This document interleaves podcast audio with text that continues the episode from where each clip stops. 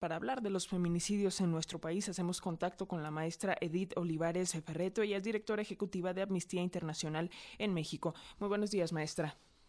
Muy buenos días, Alexia, y buenos días a toda tu audiencia. Pues eh, gracias por aceptar esta comunicación con las audiencias de la radio pública. Y, para comenzar, maestra, yo, yo eh, quisiera preguntarle desde su punto de vista qué es lo que pasa en este país que cada vez son más mujeres desaparecidas y más los casos de feminicidios. Mira, Alicia, desafortunadamente lo que pasa es que tenemos tres décadas de, al menos tres décadas de tener un Estado absolutamente indolente con las violencias contra las mujeres en México, en particular con los feminicidios. Nosotras en la misión internacional publicamos en el año 2003 un informe que se llama Muertes Intolerables, que justamente documenta las deficiencias en las investigaciones de las mujeres asesinadas en Ciudad Juárez durante 10 años, es decir, desde los años 90, principios de los 90 hasta justamente principios del, del nuevo siglo. El año pasado publicamos otro informe que se llama Juicio a la Justicia, en donde eh, documentamos las deficiencias en las investigaciones de feminicidios precedidos de desaparición en el Estado de México. Y desafortunadamente lo que te puedo decir es que son exactamente las mismas deficiencias. Tres décadas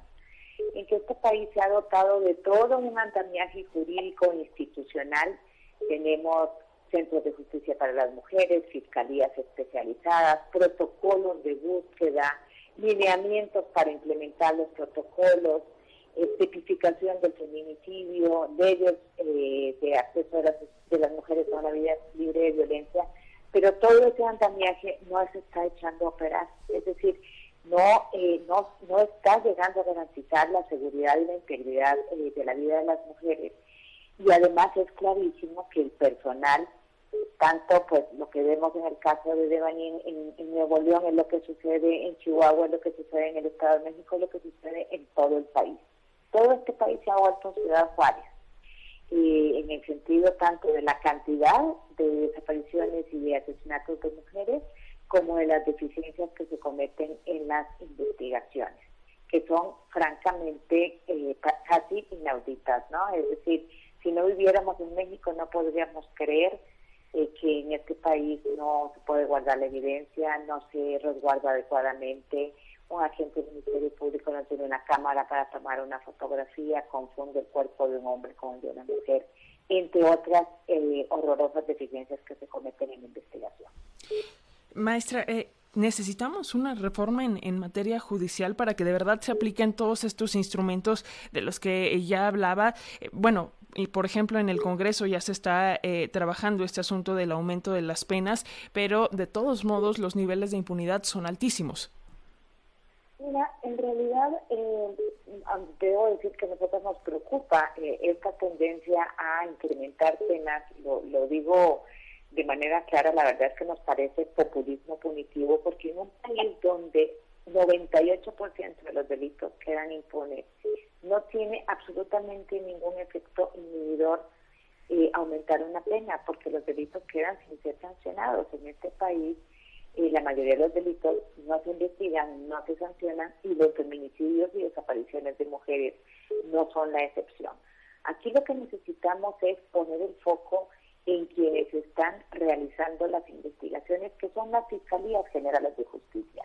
y no solamente las fiscalías especializadas en feminicidios o en desapariciones, sino también todas las fiscalías descentralizadas que están en terreno. ¿Qué cosas como muy puntuales necesitamos empezar a hacer en este país? Mira, cosas tan elementales como que cuando una familia llega a denunciar una desaparición de una mujer, no le digan que espere 72 horas, cosa que en México hace años ya no opera, pero que el personal lo sigue señalando